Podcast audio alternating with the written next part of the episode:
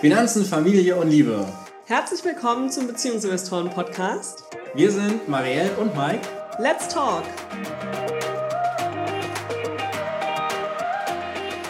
Herzlich willkommen im BeziehungsinvestorInnen-Podcast. Heute wieder mit einem Interview. Wir haben zwei ganz tolle Expertinnen zu Gast. Anja und Marie von Hallo Hebamme sind da und werden mit uns über ihren Beruf sprechen und auch darüber, was der Hebammenberuf für Familien so bedeutet. Herzlich willkommen, ihr beiden, und äh, stellt euch doch gerne direkt selbst vor. Ja, hallo Marielle und Mike. Vielen, vielen Dank, dass wir heute zu Gast bei euch in eurem Podcast sein dürfen. Wir stellen uns am besten einmal direkt selber vor. Ich bin die Anja. Und ich bin die Marie und wir beide sind zwei Hebammen hier aus Heidelberg und auch die Gesichter hinter unserem Projekt Hallo Hebamme. Und auch von mir nochmal vielen Dank, dass wir heute hier mit euch ein bisschen plauschen dürfen über großartige Themen. Aber ich habe die Anja erzählt noch ein bisschen, was wir drumherum machen. Ja, gerne. Also ich glaube, aufgrund von Hallo Hebamme dürfen wir hier zu Gast bei euch heute sein. Und vielleicht für alle diejenigen, die das noch nicht kennen, Hallo Hebamme ist tatsächlich eine Plattform, wo es einfach kostenfreie Informationen rund um die Themen Schwangerschaft, Geburt, Geburt, Wochenbett und auch Stillzeit äh, gibt. Wir nutzen dafür einfach einen Blog. Wir haben verschiedene Social-Media-Kanäle wie Instagram, TikTok oder auch YouTube und auch unseren eigenen Podcast. Also dass wirklich da alle Bereiche inzwischen so nach und nach gewachsen in den letzten Jahren, inzwischen alle Bereiche abgedeckt sind. Und ja, aber wir arbeiten auch noch als richtige Hebammen, oder Marie? Ja, das tun wir. Äh, wir sind auch noch ganz aktiv in unserem Beruf selbst, denn wir arbeiten in der Geburtshilfe hier in einem recht großen Haus in Heidelberg. Hier im Kreissaal sind wir mit Diensten noch tätig, aber auch in der Freiberuflichkeit mit Vorsorge, Wochenbettbetreuung und tatsächlich auch mit Kursen, obwohl jetzt die Kurse aktuell noch etwas pausieren. Aber das ist der aktuellen Situation geschuldet, die hoffentlich bald besser wird und wir natürlich hier auch dann wieder Vollgas geben können. Ja, hauptsächlich mit unseren Frauen tatsächlich gerne eine Runde Sporteln und Rückbildung betreiben.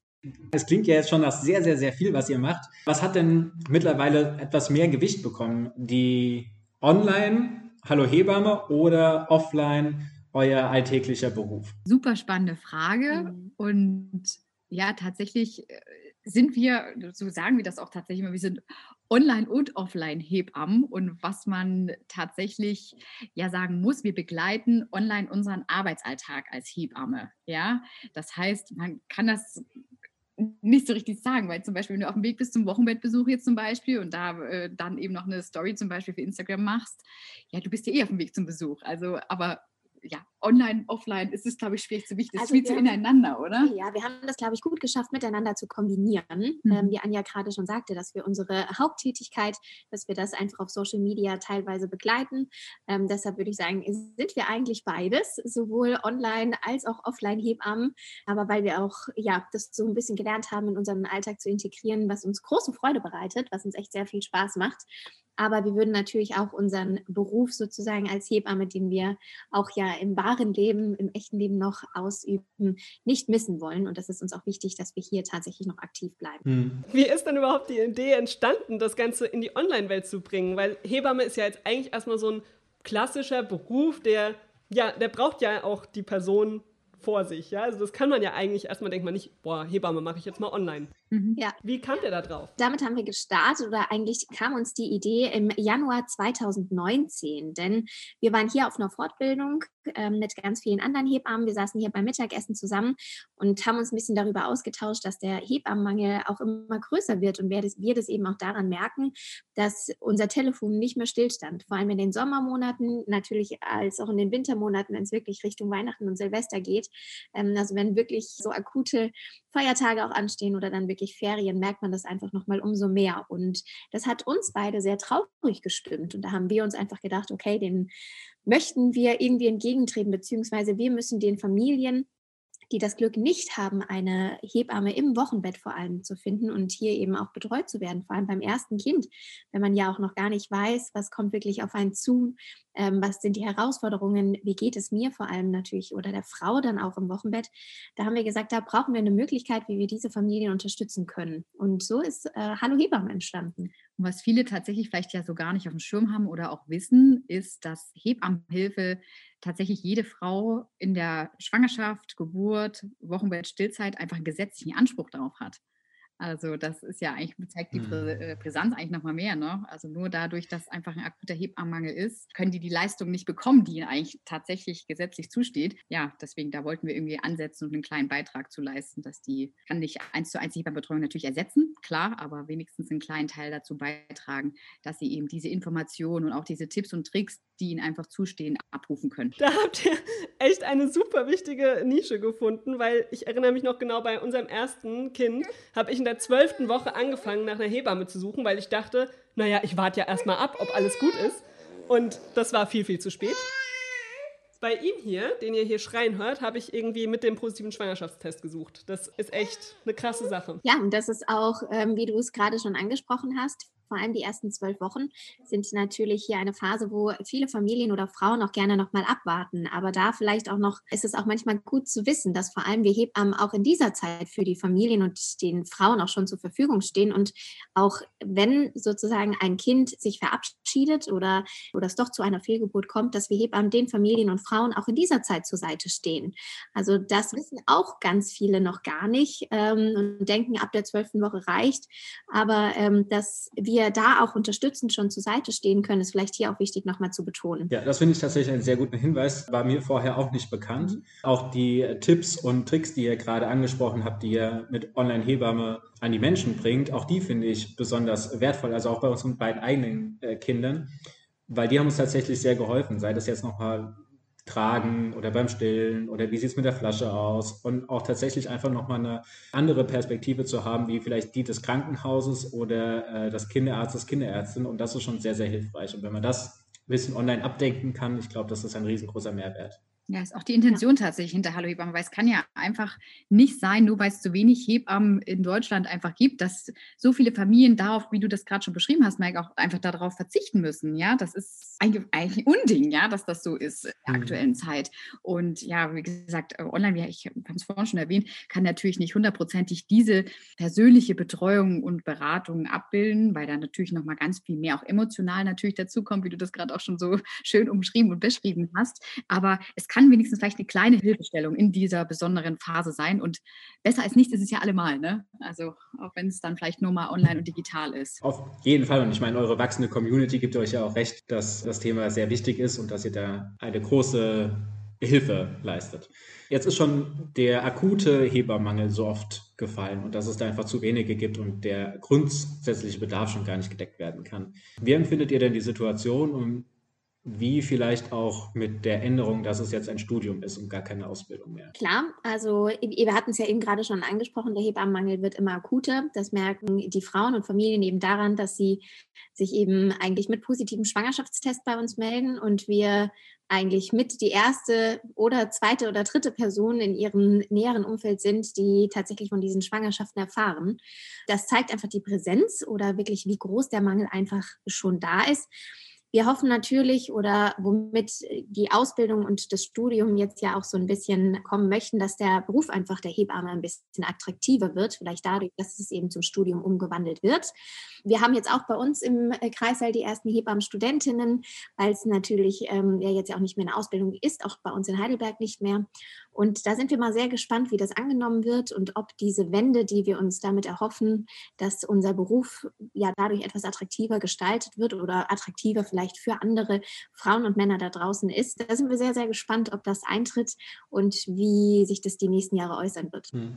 Was braucht es denn aus eurer Sicht, dass der Beruf attraktiver wird? Ja, ich glaube, wir erzählen euch jetzt hier nichts Neues, wenn die Arbeitsbedingungen oder generell die Bezahlung von uns Hebammen natürlich ein großes Thema ist, einfach in unserem Beruf, generell im sozialen Bereich, Pflegebereich. Ne, das ist ein großes, großes Thema. Da sind ja nicht nur wir Hebammen betroffen, sondern die gesamte Berufsgruppe, die diesen Bereich wirklich abdenkt.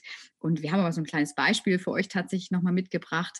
Wir Hebammen bekommen im Wochenbett in der Betreuung, wenn wir zum Hausbesuch kommen, tatsächlich eine Pauschale gezahlt. Die deckt 20 Minuten Zeit ab. Ne? Und ihr wisst selber von euren Kindern, ne? da kannst du natürlich nicht von oben bis unten einmal die Frau durchchecken, das Kind noch adäquat beim Thema Stillen helfen und vielleicht noch das eine oder andere Tränchen trocknen oder auch eine Frage beantworten. Das heißt, alles, was wir darüber hinaus da sind, das ist quasi Goodwill von uns. Das ist unsere Freizeit, die wir da investieren, aber das bekommen wir nicht bezahlt. Und das ist natürlich ein Riesenthema, was unzufrieden macht und ähm, was viele Kolleginnen auch dazu bewegt, zu sagen, nee, das ist für mich irgendwie, passt für mich nicht mehr in meinen Alltag und ich, ich möchte das jetzt deswegen vielleicht auch nicht mehr anbieten. Ja? Also da beißt du die Katze in den Schwanz, ne? schlechte Bezahlung, dann sich nicht mehr wertgeschätzt fühlen, Beruf dann irgendwann aufgeben. Ne? Das schaukelt sich ja dann irgendwie hoch. Und da muss ich natürlich auf jeden Fall was tun. Und ja, dann die Berichterstattung, vielleicht willst du da noch so ein bisschen ja. was sagen, auch ein Riesenproblem. Das hört man natürlich auch immer mehr. Also wenn mal der Beruf der Hebamme in den Medien war, dann ja oft äh, eher negativ, dass natürlich diese Seiten gezeigt wurden, was natürlich sehr wichtig ist, aber auch die ganzen Versicherungsprämien und alles, was eben sehr ja, groß in den Medien war oder auch wenn man Leute fragt, was verbindet ihr mit dem Beruf der Hebamme, dann kommen eigentlich ganz oft als allererstes die teure Versicherungsprämie. Das ist auch so, wir müssen darauf aufmerksam machen, das ist auch wichtig, dass wir darüber sprechen.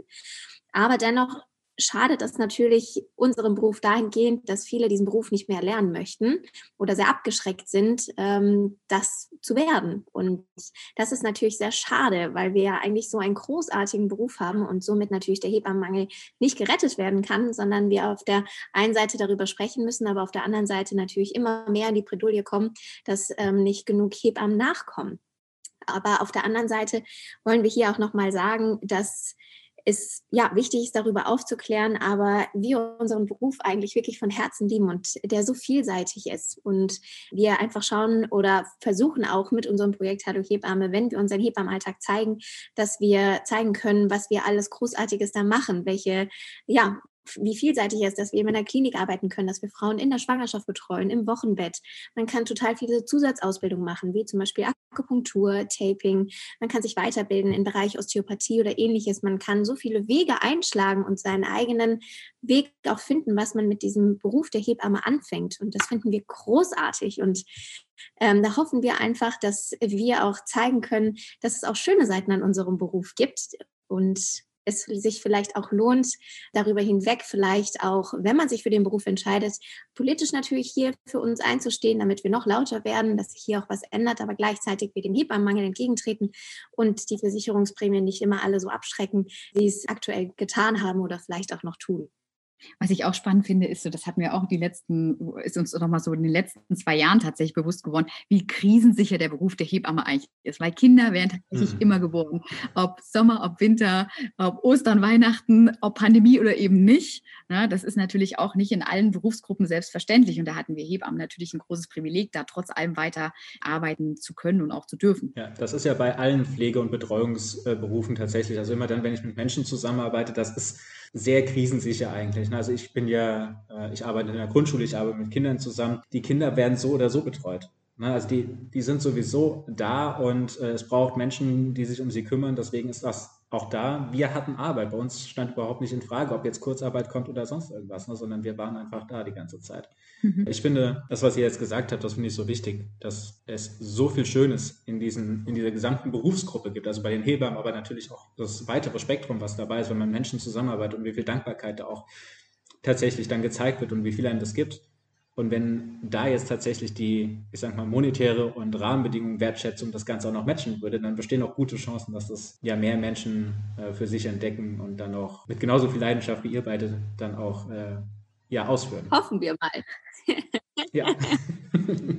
Jetzt sind wir ja ein ursprünglich Finanzblog gewesen und ähm, wir begleiten Eltern ja auf dem Weg zum Elternwerden. Das heißt, oftmals noch deutlich vor dem Punkt, an dem die Hebamme relevant wird, sondern es geht oftmals darum, wie stellen wir uns unsere Elternzeit vor, wie wird das, wenn wir eine Familie werden und wie stemmen wir das auch finanziell. Was ist denn aus eurer Erfahrung so das, ja, das Wichtigste oder besonders wichtig, wenn man sich darauf vorbereitet, eine Familie zu werden, wenn aus zwei Menschen dann plötzlich drei werden? Genau, das ist, glaube ich, eine ganz schöne Frage, die ihr hier uns stellt. Und der erste Punkt, glaube ich, ist das Allerwichtigste generell, glaube ich, in einer Beziehung, aber auch wenn man sich auf dem Weg befindet, eine Familie zu werden, ist hier das Thema Kommunikation reden, austauschen. Was sind Wünsche, Gedanken, Ängste, aber vielleicht auch Sorgen, die man hat, sowohl finanziell als auch emotional, die in der Zeit auf einen zukommen. Ne? In der Schwangerschaft vor allem auch, wenn die Schwangerschaft dann da ist und dann kommen einfach so andere Sorgen und Ängste nochmal hoch und da ist es wichtig, dass man als Paar offen und ehrlich einfach drüber redet und schaut, welche Möglichkeiten haben wir. Und da ist es auch zum Beispiel wichtig, dass man in der Schwangerschaft sich auch mit den finanziellen Themen schon befasst, wie zum Beispiel Elterngeld. Welche Möglichkeiten gibt es da?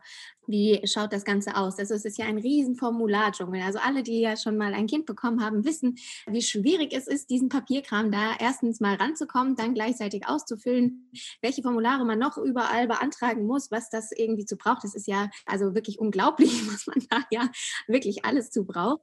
Aber es ist wichtig, dass man sich damit auseinandersetzt und auch zur richtigen Zeit einfach die richtigen äh, Sachen auch und Dinge beantragt. Ne? Es gibt auch viele Fristen, die ablaufen, wo man wirklich auch einfach dranbleiben muss. Und da gibt es auch tolle Hilfestellungen oder beziehungsweise wirklich auch Organisationen, die ja da auch gut helfen können, wenn man zum Beispiel nicht mehr weiter weiß oder da vielleicht sich auch gerne nochmal beraten lassen würde, was jetzt in der Situation, in der Familienkonstellation, wie man vielleicht auch arbeitet, ob das jetzt angestellt ist, ob das freiberuflich, ob das kombiniert miteinander ist, was da wirklich am meisten Sinn macht. Und da gibt es wirklich tolle, wie gesagt, Beratungsstellen, an die man sich auch wenden kann.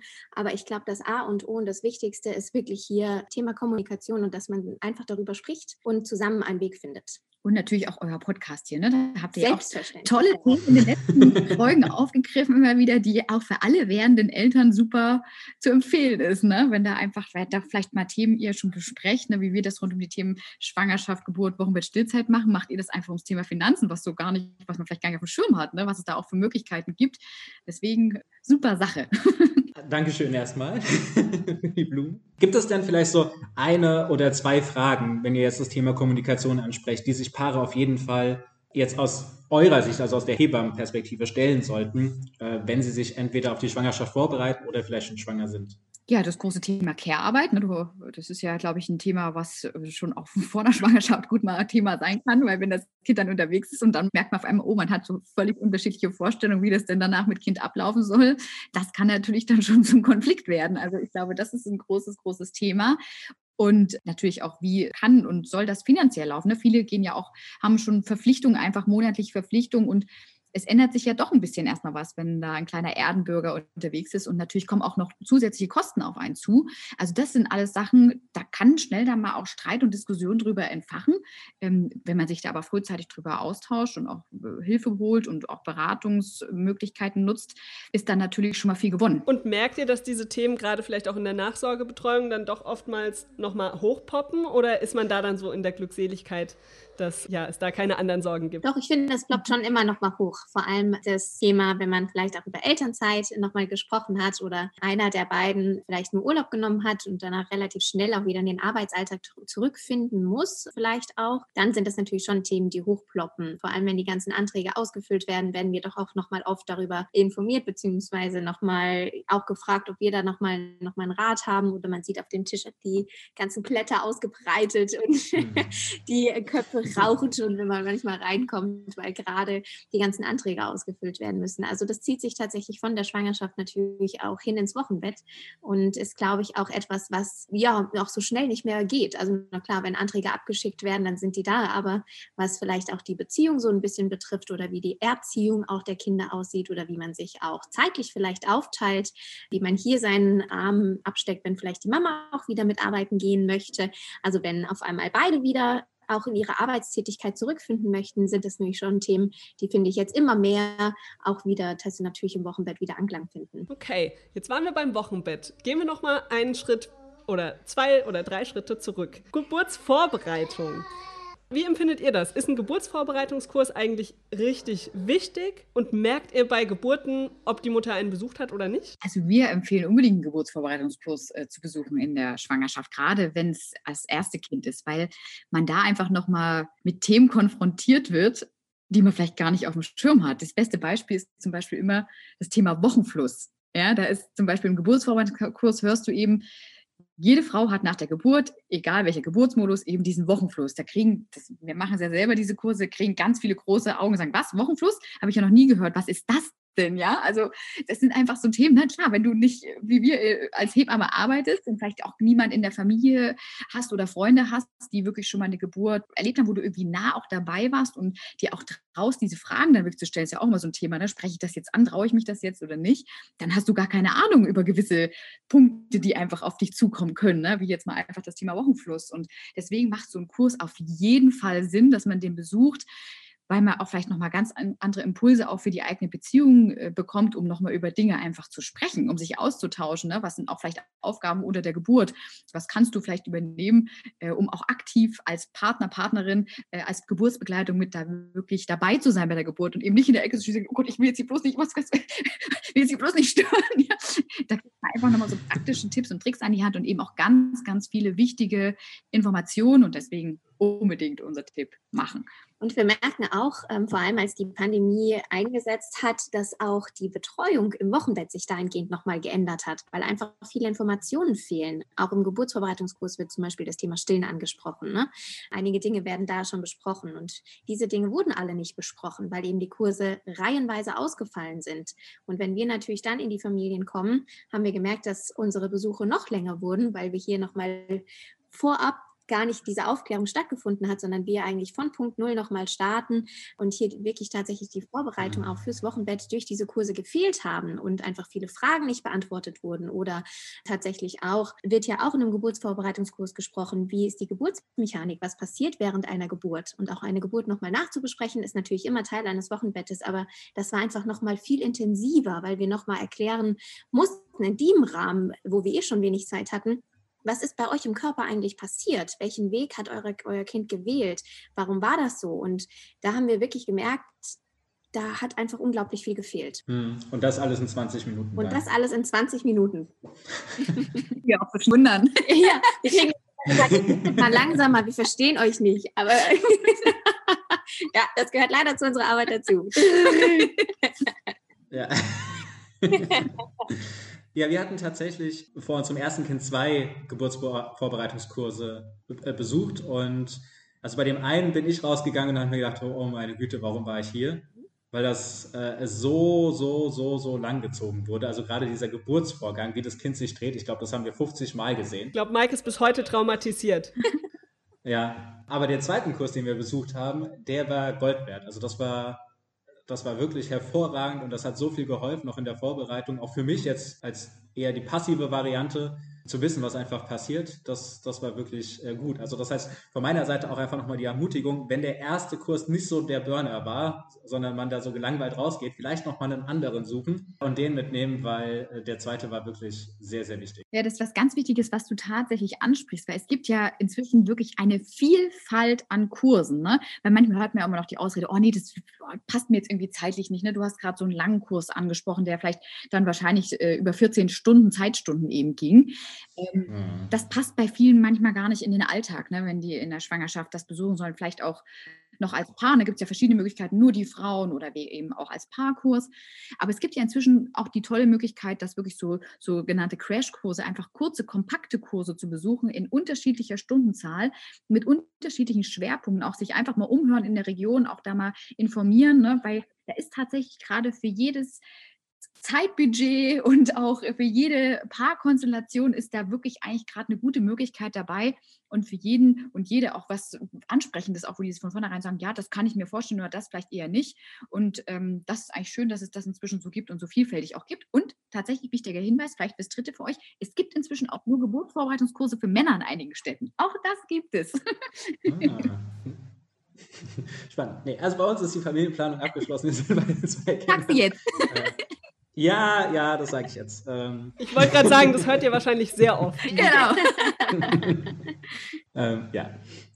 Jetzt hatte ich ja schon so ein bisschen meine Rolle angesprochen, auch schon während dem äh, Geburtsvorbereitungskurs. Was sind denn Dinge, die vielleicht auch Männer schon oder die Väter schon tun können während der Schwangerschaft? Fangen wir mal während der Schwangerschaft an und dann gibt es ja noch äh, während der Geburt und dann im, im, Wochenbett. Aber fangen wir mal während der Schwangerschaft an. Was können da Väter tun? Was können Väter in der Schwangerschaft tun? Also erstmal muss man sagen, dass Väter recht viel tun können. Und manchmal ist es auch einfach nur das aktive mit dabei sein. Manchmal sind es gar nicht so klare Aufgaben, die zugeteilt werden, sondern auch einfach das Unterstützen, mit dabei sein, das Miterleben, das Mitfühlen vielleicht auch manchmal hilft hier wirklich tatsächlich schon ganz viel. Aber was in der Schwangerschaft auch schon gut erledigt werden kann, wenn es eine Aufgabe sein soll, ist, dass man sich als Paar vielleicht schon mal Gedanken darüber macht, wie man den Besuch auch nach der Geburt koordiniert. Das ist nämlich auch ein großes Thema, äh, was immer wieder viele Familien beschäftigt, vielleicht jetzt nicht in den letzten zwei Jahren, aber auf jeden Fall in der Zeit davor und wird wahrscheinlich jetzt wieder mehr Anklang finden, dass man hier auch sich vielleicht schon mal überlegt, okay, wie viel Besuch möchte man eigentlich nach der Geburt empfangen?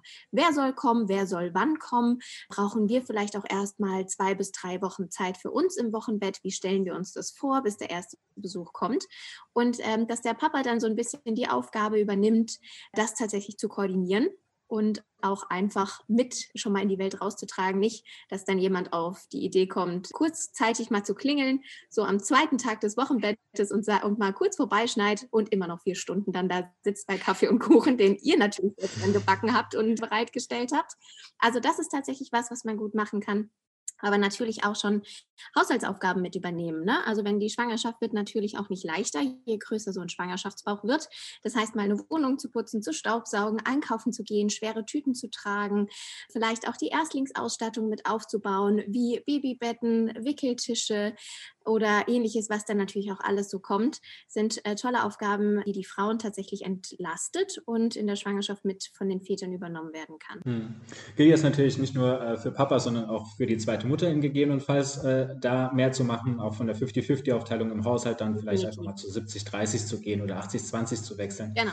Das, was du jetzt gerade mit den äh, Besuchszeiten angesprochen hast, das finde ich hervorragend. Kann man auch übrigens auf Geschenke noch erweitern, sich tatsächlich mal überlegen, was möchte man denn geschenkt bekommen bekommen.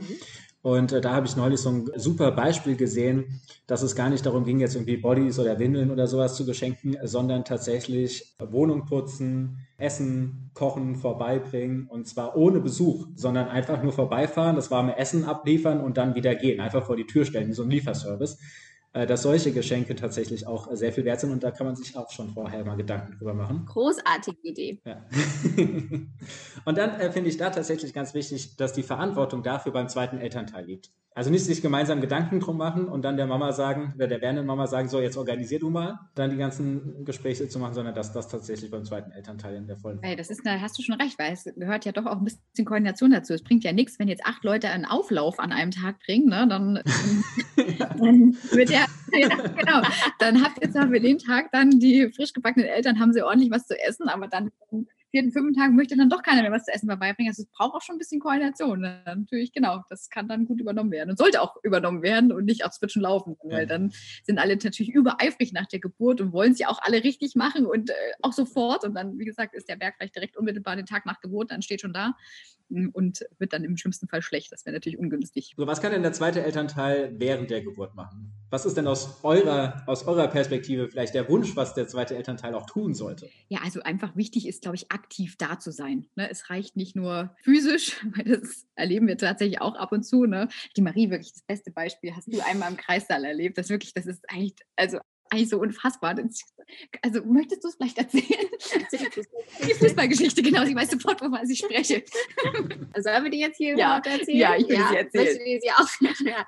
Äh, ja, wir hatten, ich habe äh, tatsächlich eine Familie während der Geburt begleitet. Ja, die Geburt hat sich halt etwas hingezogen, wie es halt ja doch immer mal so sein kann, vor allem beim ersten Kind. Ja, es liegt einfach das Fußballspiel äh, des Lieblingsvereins und hatte dann in dieser Sekunde auch im Kreiser eben Priorität. Und somit zog er sich zurück und ähm, hat sich auf sein Stühlchen verkrochen und hat halt einfach 90 Minuten ein Fußballspiel angeschaut. Und die Frau ist zwischenzeitlich halt wirklich eskaliert. kann ich gar nicht verstehen. Sie, halt, also wusste gar nicht, wie sie mit der Situation umgehen kann. Und ich habe irgendwann immer nur den Vorhang so ein Stückchen weiter zugezogen, als wir ihn nicht mehr sehen. Und, sie, und er so ein bisschen aus dem Blickfeld der Frau verschwindet und hat mit ihr eben weitergearbeitet. Aber ja, das ist natürlich, glaube ich, eine Situation, die würden wir jetzt allen Begleitpersonen, die eine Frau begleitet, nicht raten zu tun, sondern wie Anja gerade sagte, eben aktiv mit dabei zu sein, unterstützend zur Seite zu stehen.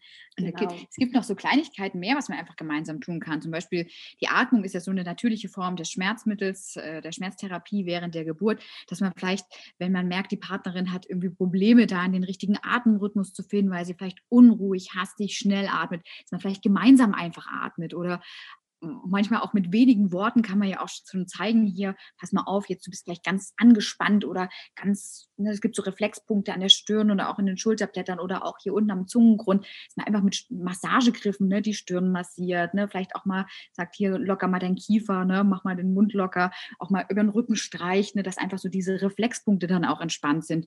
Man kann, glaube ich, einfach für eine gute ja, Stimmung sorgen, indem man auch immer wieder guckt, dass es der Frau während der Geburt gut geht, ne, dass die immer mal wieder einen Schluck zu trinken angeboten bekommt. Und da kann es noch so sein, dass vielleicht die Frau fünfmal sagt, nein, ich will nicht trinken, nein, ich will nicht. Und beim sechsten Mal doch, wo ihr das Glas wieder anreicht, wird dann ein Schluck genommen. Also solche Kleinigkeiten oder mal die Lippen einschmieren, weil die werden natürlich sehr, sehr trocken durch diese bewusste Atmung und auch die Kreislaufluft ist häufig recht trocken. Man kalten Waschlappen reichen, solche Sachen. Also einfach so ein bisschen Blick über alles behalten und dann einfach da aktiv wirklich ähm, Unterstützung mit anbieten. Und manche Frauen finden es gut, manche wollen, wollen auch gar nichts. Dann ist vielleicht einfach nur die Hand halten oder einfach nur aktiv nebendran zu sitzen. Also ganz individuell, man kann es auch nicht pauschal für jede Frau sagen. Aber ich glaube, es gibt viele Möglichkeiten, um wirklich sich aktiv als Geburtsbegleitung mit in die Geburt einzubringen. Und wichtig vielleicht auch hier nochmal zu erwähnen, dass auch ihr als Geburtsbegleitung, die mit dabei seid, auch nach, ein bisschen nach euch schaut. Also so mhm. eine Geburt geht ja dann doch auch mal recht lang oder kann recht lang gehen, muss es nicht unbedingt aber dass eben auch, auch dieser Teil genug zu essen und zu trinken kriegt und ähm, vielleicht mal kurz auf die Toilette geht, auch mal ganz kurz Luft schnappt und wiederkommt, damit eben die Kraft auch von dieser Seite immer gegeben ist und da ist, dass ähm, man zusammen eben diese Zeit gut durchsteht. Hm. Äh, Gerade das letzte finde ich auch nochmal einen sehr, sehr wichtigen Tipp und einen sehr, sehr wichtigen Hinweis, äh, da auch dann das als wichtig zu achten. Bei uns bei der ersten Geburt war es leider sehr, sehr lang und sehr nervenaufreibend, sodass ich am Ende eigentlich nur noch damit beschäftigt war, da stehen zu bleiben und tatsächlich bei Bewusstsein zu bleiben, weil das tatsächlich etwas, etwas äh, ausgeufert ist, das Ganze. Ja, und da war mein Teil dann einfach nur nicht noch für eine weitere medizinische Notfallmaßnahme zu sorgen in dem Moment, aber auch das das dann quasi okay ist. Ja, vollkommen. Und man kann das ja auch gut, also vor allem auch wenn die Hebammen sind ja immer vor Ort, ne? Oder die äh, Leute, die eben auch die Geburt begleitet, dass man sagt, okay, ich muss mich mal ganz kurz hinsetzen. Man kann ja auch im Raum bleiben, aber ich muss jetzt kurz was essen und trinken, weil nach zehn Stunden oder so braucht man vielleicht ja auch nochmal neue Energie, ne? Die man ja. irgendwie tanken muss. Oder irgendwann ist die Blase auch mal voll die, und die muss geleert werden. Also man ist ja trotzdem ja auch noch ein Mensch und so aktiv man ja auch immer mit dabei ist, das ist, ist auch ganz ganz, ganz wichtig, aber umso wichtiger auch, dass man auch schaut, dass es sich einem selbst ja auch gut geht, wie du auch gerade schon beschrieben hast. Ne? Ja, ja. Apropos kümmern. Nach der Geburt ist es ja besonders wichtig, sich um sich zu kümmern und dann auch nach einer Rückbildungsmöglichkeit zu suchen. Ich habe das ganz arg gemerkt nach der ersten Geburt, dass ich zwar den Kurs gemacht habe, aber danach nicht dran geblieben bin. Und hatte da große Vorsätze, das beim zweiten Kind anders zu machen. Dann kam Pandemie und es gab keine Kurse. Lohnt es sich denn wirklich, sich um so einen Platz zu kümmern für einen Rückbildungskurs? Was ist da eure Erfahrung? Wie wichtig würdet ihr es einschätzen? Bin ich da jetzt ein Einzelfall oder nee. wie ist das? Rückbildungskurs ist wirklich elementar wichtig. Ne? Also danke, dass du auch da ein bisschen von deiner Erfahrung äh, berichtet hast nach der, gerade der ersten Schwangerschaft, aber auch nach der zweiten. Das ist ein Thema, da spricht keine Frau gern drüber, aber ganz viele Frauen trifft das Thema nach so einer Geburt. Ne? Und deswegen ganz wichtig, Rückbildungskurs unbedingt machen. Nach einer vaginalen Geburt ist ja nach acht bis neun Wochen empfohlen, nach einer Bauchgeburt ein Kaiserschnitt so ungefähr nach zehn bis zwölf Wochen, je nachdem, wenn eher schon vom Frauenarzt, der Frauenärztin das Go gegeben wird, kann man natürlich auch entsprechend eher starten. Und Marielle hat gerade schon was angesprochen es werden halt von der Krankenkasse nur zehn Zeitstunden bezahlt. Das ist auch wieder so ein Problem, weil natürlich muss man sehen, die Schwangerschaft. Das heißt, vielleicht 40 Wochen war da schon eine zusätzliche Belastung auf dem Beckenboden durch das Kind, durch das Fruchtwasser, durch das zusätzliche Gewicht der Muskulatur der Gebärmutter. Dann bei einer vaginalen Geburt hat das Kind die drei Beckenbodenschichten wie schwere Theatervorhänge zur Seite geschoben. Das macht natürlich was. Ne? Und der Beckenboden spielt in so viele Dinge im Alltag rein. Ne? Da denkt man ja immer nur, naja, es ist irgendwie nur Harn- und Stuhlgang halten. Aber nee, der ist auch für eine gute Haltung verantwortlich. Ne? Der, der stützt den ganzen, das ganze Gewicht des Bauchraums eben ab und dass eben auch alles an Ort und Stelle bleibt und äh, ist eben auch dafür verantwortlich, dass nichts unkontrolliert verloren geht. Und das Blöde beim Beckenboden ist immer so ein bisschen, dem schenken wir im Alltag nicht so viel Beachtung, wie wir manchmal sollten. Ne? Männlein wie Weiblein. Eigentlich sollten wir dem Beckenboden wirklich mehr Beachtung schenken. Aber was tun wir erst? Erst wenn er Probleme macht, wie bei dir, Marielle, nach der Geburt, dass wir dann merken, oh, hm, Mist, hier ist, sollten wir jetzt vielleicht mal was tun. Und selbst dann, ne, du hast es beschrieben, bleibt man manchmal doch nicht so konsequent dran, wie man eigentlich müsste. Und das ist natürlich ungünstig, weil gerade der Beckenboden manchmal noch nicht unmittelbar wie bei dir jetzt Probleme nach der Geburt machen muss, sondern manchmal auch viele, viele Jahre später erst dann.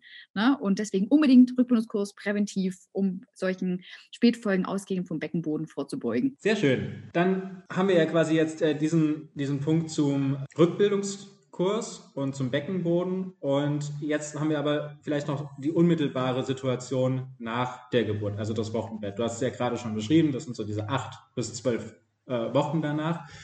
Und das, was wir eben mitbekommen haben oder was äh, wichtig ist, das heißt ja Wochenbett, also das heißt, die Frau sollte sich eigentlich nach der Geburt da ausruhen. Wie ist das denn aus eurer Erfahrung, wenn da jetzt noch ein zweiter Elternteil dabei ist und wenn kein zweiter Elternteil dabei ist? Was was gibt es denn da für Unterschiede und was hat das vielleicht auch für Konsequenzen für die Frau? Meinst du, ob also jetzt alleinerziehend praktisch eine Frau ist oder, oder eben in einer. Nein, muss noch nicht mehr alleinerziehend sein. Also tatsächlich, es gibt ja auch die Konstellation, dass der zweite Elternteil einfach direkt nach der Geburt 40 bis 70 Stunden weiterarbeitet. Dann ist die Person ja de facto auch nicht da. Ja. Ja, da gibt es natürlich schon einige Unterschiede. Da ist die Frau beziehungsweise im Wochenbett ja einfach anders belastet.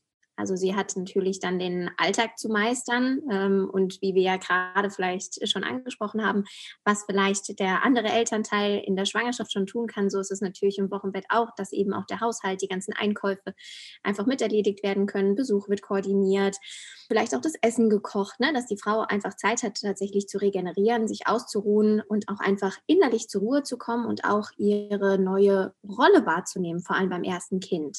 Ähm, ist es ja auch nicht einfach, vielleicht die Mama-Rolle am Anfang anzunehmen oder eben Papa oder die andere Mama-Rolle, dass jeder so ein bisschen vielleicht auch in der Familie seine neue Rolle finden kann. Das braucht eben alles Zeit, vor allem auch der Körper nach einer Geburt.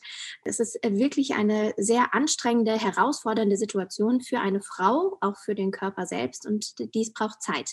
Und je mehr sie natürlich diese Zeit bekommt, sich zu regenerieren und hier eben auch anzukommen, auch mit dem Neugeborenen, ja, desto besser ist es natürlich. Wenn wir jetzt aber die Situation haben, wie du es gerade angesprochen hast, dass vielleicht das nicht der Fall ist, weil der Alltag anders aussieht, weil der andere Part eben schnell wieder arbeiten gehen muss, nicht da ist, dann ist es vielleicht sinnvoll zu schauen, okay, wo kann ich mir denn noch andere Hilfe herholen? Habe ich vielleicht Freunde, Familie, Verwandte, enge Bezugspersonen, die mich vielleicht in dieser Zeit unterstützen können, dass ich nicht alleine durch diese ganze Phase durch muss und vielleicht die Zeit vielleicht auch habe, wirklich, die ich mir nehmen muss, um einfach wieder mit meinem Körper, mit einem selbst tatsächlich auch die Geburt zu verarbeiten, ähm, auch mental anzukommen.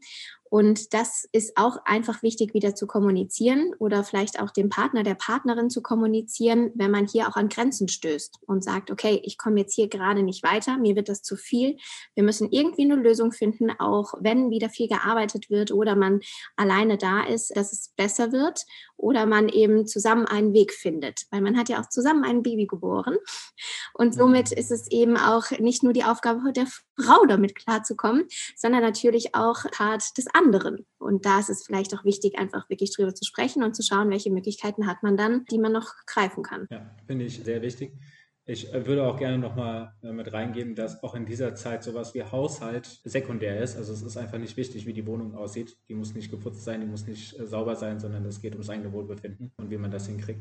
Ja, finde ich sehr, sehr wichtig. Ja, auf jeden Fall. Fällt manchen gar nicht so leicht. Ne? Da kann man, ja. das predigen wir auch oft. Ne? Da sagt, dann lass doch jetzt mal liegen. Die äh, Unterhemden müssen doch jetzt auch nicht unbedingt gebügelt sein, aber manchmal fällt das gar nicht so leicht aus diesen Routinen, die man genau. halt ja auch über viele Jahre in seinem Leben hatte und mit, in dem man sich auch wohlgefühlt hat, dann verlassen zu müssen und das dann anders zu machen. Das ist ein Prozess, eine Umstellung. Manchmal gar nicht so leicht. Nee, vor allem, wenn dann Besuch kommt. Ne? Also wenn man alleine ist, vielleicht noch okay, aber in dem Moment dann kommt der Besuch und dann hat er, das ist vielleicht dann mal Appell an den Besuch, ey, wenn die Wohnung dreckig lustig aussieht, dann räumt es einfach auf, ohne das zu kommentieren. Oder lasst es einfach liegen. Aber äh, alles andere ist sehr kontraproduktiv. Und äh, was ich in der Hinsicht vielleicht auch nochmal anmerken möchte, an, vielleicht ein Appell an die Kommunen, wenn es die, das zweite Kind ist und die Frau da vielleicht alleine zu Hause ist, nicht den Kita-Platz des älteren Kindes zu streichen oder zu kürzen, weil auch das ist eine herausragende Mehrbelastung, die da entsteht. Mhm. Ich habe auch, mir ist auch gerade noch was eingefallen, wo du gerade gesagt hast, wenn Besuch kommt, aufräumen. Das ist auch immer was, was ganz viele beschäftigt. Ne? Ihr Hebammen, wenn ihr dann zu uns nach Hause kommt, die Familien haben manchmal das Gefühl, sie müssen für uns Hebammen aufräumen. Aber an der Stelle ganz wichtiger Hinweis. Also ich sage immer, und du auch, das weiß ich, ne? Wir schauen nicht links, wir schauen nicht rechts. Uns ist es viel lieber, ein genau. Chaos vorzufinden, dafür aber eine glückliche, entspannte Mutter im Bett, ja, ähm, als eine, die völlig gestresst ist und solche Augenringe hat, weil sie noch alles doch noch auf Vordermann gebracht hat, weil wir, weil sie wusste, wir kommen zum Hausbesuch. Also da gar keinen Stress machen. Also wir Hebammen wirklich, das interessiert uns wirklich überhaupt gar nicht. Und da haben wir auch keinen schlechten Eindruck oder nee. was man sich ja dann sonst für Gedanken macht, was man dann von einem hält. Ne? Ja. Wenn, also ist egal, egal, ob wir oder anderer Besuch kommt, wie du da richtig schon gesagt hast, entweder man unterstützt oder man soll einfach alle Kommentare lassen. Genau, im, im Gegenteil sogar. Ne? Also ich habe ja teilweise mit äh, Kindeswohlfällen oder so zu tun gehabt und wenn wir dann schon wissen, wie, wie problematisch das zum Beispiel in der Familie ist und wir dann in so ein, so ein Haus reingehen, und es ist alles picobello aufgeräumt und man weiß einfach, das hat jetzt irgendwie Priorität gehabt, so diese Außenansicht zu haben. Ne, das ist schon etwas schwieriger. Und das ist ja, ne, nach der Geburt sollte die Priorität einfach sein, dass es äh, der Mutter und dem Kind gut geht. Und wenn dann aber irgendwie die Priorität ist, dass das Haus blitzeblanke sauber ist und man das alleine gemacht hat, ist vielleicht sogar eher das negativere Bild, was man damit erzeugt, anstatt sehr gut dazustehen auch nochmal ein interessanter Impuls, den du da reingibst. Da denken bestimmt jetzt einige drüber nach. In hoffe, Zukunft einfach nicht mehr aufräumen, ist dir ja. Großes Learning aus dieser Folge.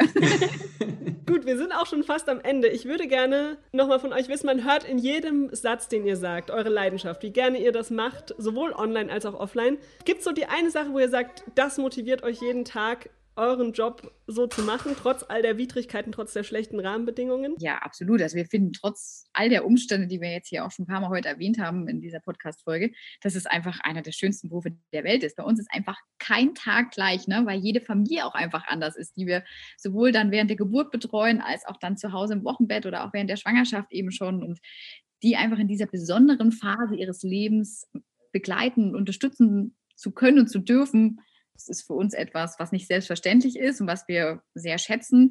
Und ja, deswegen wir froh sind, dass wir als Hebamme arbeiten dürfen. Soll ich auch noch sagen, warum ich Hebamme bin? Gerne. ähm, ja, wie Anja, glaube ich, gerade schon richtig gesagt hat. Ja, also dem stimme ich natürlich vollkommen ein. Und das ist einfach, glaube ich, so ein besonderer Lebensabschnitt, den wir begleiten, sowohl für die Familien selbst auch. Das ist äh, wirklich immer magisch, diese ganzen Momente mitzuerleben. Tatsächlich, wenn wirklich aus einem Paar eine Familie entsteht und äh, das neue Lebewesen mit in unsere Hand geboren wird. Und dass wir diese Phasen mit begleiten, vor allem aber auch im Wochenbett, dass wir hier unterstützen, zur Seite stehen, in der Stillzeit, in der Schwangerschaft, das macht uns, glaube ich, sehr froh, sehr glücklich. Ich glaube, viele Hebammen sehen auch unseren Beruf nicht nur als Beruf, sondern als Berufung, weil wir mit Herz und Seele wirklich da, glaube ich, jede Hebamme für sich mit dabei sind.